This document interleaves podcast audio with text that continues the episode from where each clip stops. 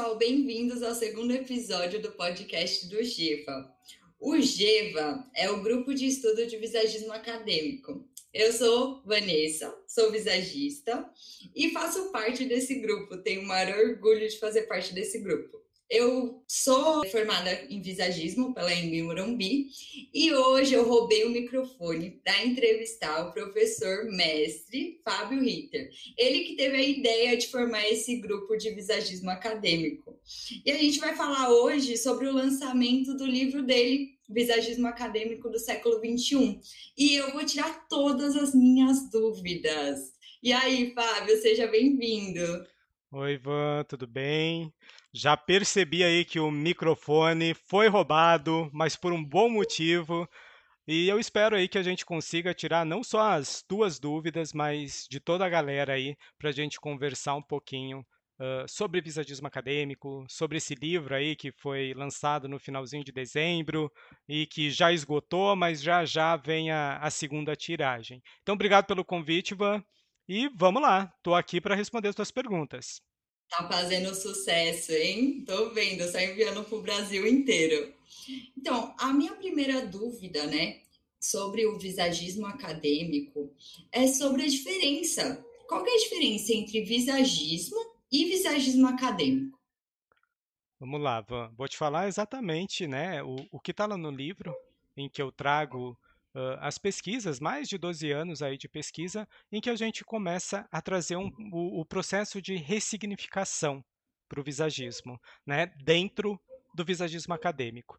Quando o visagismo ele chega aqui no Brasil, nos anos 90, ele vem com muitas informações, aí o que eu costumo dizer é aquelas informações romantizadas, né?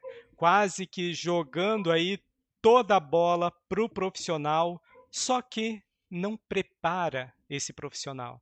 Né? Não existe um cuidado que é um processo extremamente necessário que no livro eu apresento para vocês, que é o processo de alfabetização visual. Né? Então, lá nos anos 90, não se falava disso. Se falava de algumas possibilidades com a imagem, mas praticamente sem suporte ao profissional. Era quase que um padrãozinho, né? Se você é assim, você é assado. Se você é fulano, você é tananã. Então era muito padronizado e não se pensava nesse processo de alfabetização visual, Van. Ah, e falando nisso, você está falando sobre alfabetização visual. O que, que é alfabetização visual? Você falar isso no livro, eu achei bem interessante. Vamos lá, Van. O que, que é alfabetização visual? Eu sempre dou um, um, exemplo, dou lá no livro também, que a gente, desde criança, a gente vai para a escola. Né? A gente começa no maternal, vai para a primeira série, vai para a segunda, e a gente tem uma professora que ensina a gente a ler e que ensina a gente a escrever. A gente está dentro de uma escola, aprendendo a ler e aprendendo a escrever.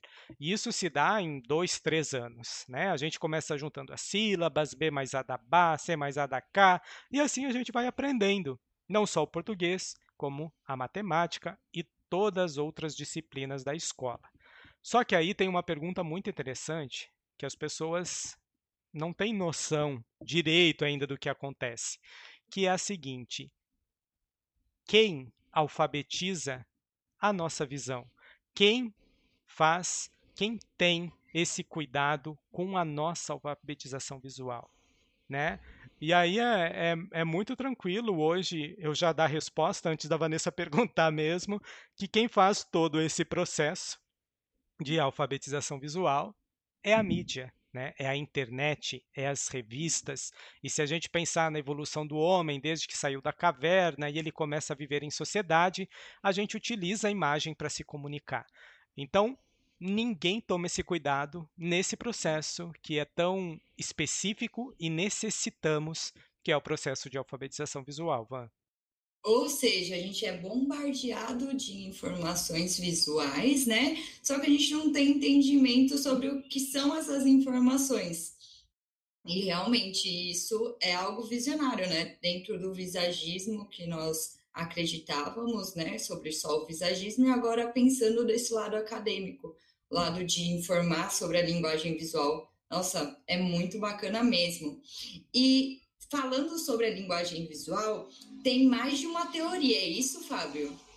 Vamos lá, gente. Então, a gente começa com o processo de alfabetização visual, né? Começa a tomar cuidado com esse profissional, começa a explicar para ele quais são as informações relacionadas à imagem.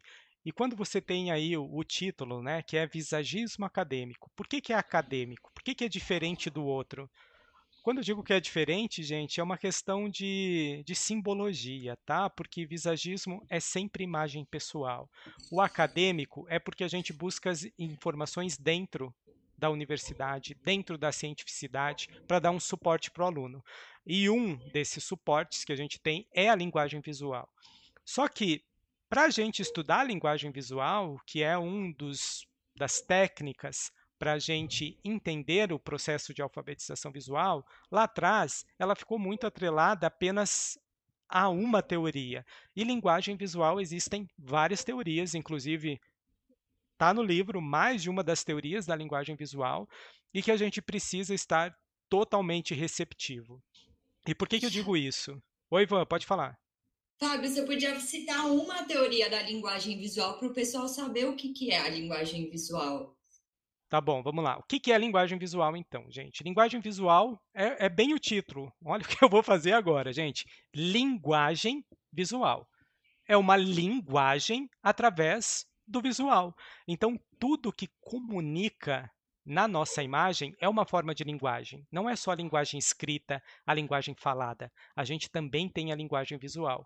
E a gente tem várias teorias de linguagem visual. A gente tem dentro da semiótica, a gente tem dentro do marketing, a gente tem dentro da comunicação, a gente tem também a que ficou famosa, que é através das artes, mas a gente não tem só essas. A gente tem várias linguagens que a visual em específico, que são abordadas por diferentes áreas. Não significa que cada uma vai falar uma coisa. Elas têm que apontar para o mesmo, para a mesma direção. Porém, cada área específica trabalha direcionado àquele profissional. E dentro do visagismo, dentro do profissional visagista acadêmico que trabalha com imagem, isso ficou muito perdido lá atrás.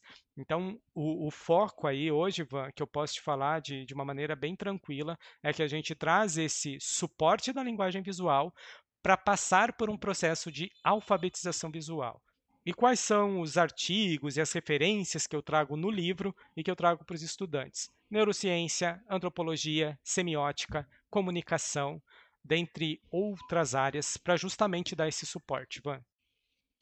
Não, legal. E como você relaciona, Fábio, é, os conceitos de visagismo através da linguagem visual?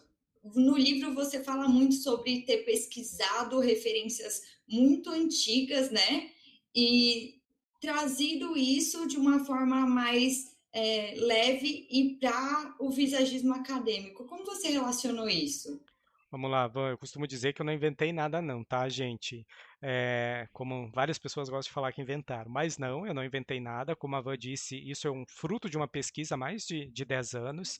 E aí, quando a gente fala de visagismo acadêmico, a gente não pode não falar de Fernando Albry. Fernando Albry foi o idealizador, ele foi lá e registrou a palavra em 6 de abril de 1937 e ele trazia vários conceitos dessa comunicação da imagem, passando por um processo de alfabetização visual. A historinha que a gente tem lá do paisagismo faz sentido, mas não para o visagista, né? Porque o Fernando Aubry, ele era cabeleireiro, maquiador, trabalhava e nesse caminho, lá em Paris, em 1937, tinha muito verde e ele um dia reparou num, num jardineiro que esculpia né, o, as árvores, o mato. E aí ele perguntou, mas meu, como que você consegue fazer isso? E aí o cara disse que ele tinha cálculos que traziam simetria e proporção, e que ele não era jardineiro, que ele era paisagista. E aí, a partir disso, gente, Fernando Albry começou a intensificar aí os seus estudos. Fernando Albry era muito na frente do tempo dele. O que as pessoas dizem que ele não deixou material, que ele não era professor, não é verdade. Eu entrevistei alunas de Fernando Aubry, eu tive acesso ao material de Fernando Aubry e tudo isso vai sair aí nas sequências dos livros, tá bom, gente? Mas quem idealizou, quem conseguiu transformar essas informações para os conceitos dentro da área da beleza e da estética foi Fernando Aubry, em 1937, Van. Agora, para a gente encerrar, então, eu estou super curiosa para saber quando sai esse próximo livro. Assim, eu primeiro li em questão de horas e estou super ansiosa. Conta aí para a gente quando sai, para a gente finalizar o podcast hoje. Van, o segundo aqui já está em, em, produção acelerada. Uh, faz parte aí do meu projeto ter vários vários livrinhos, né? Como vocês viram, ele não tem 200, 300 páginas, não. Vão ter no máximo 80 páginas, vai ser uma informação objetiva, uma informação de qualidade com todo esse referencial. Quando sai? Até final do ano, Van, sai a segunda edição do livro 2. então é isso, Fábio. Foi um prazer hoje roubar seu microfone para poder saber um pouquinho mais e passar essa informação aí para todo mundo. Obrigada, viu? Obrigado pelo convite e a gente se encontra no próximo podcast. Obrigado, Van. Até, tchau.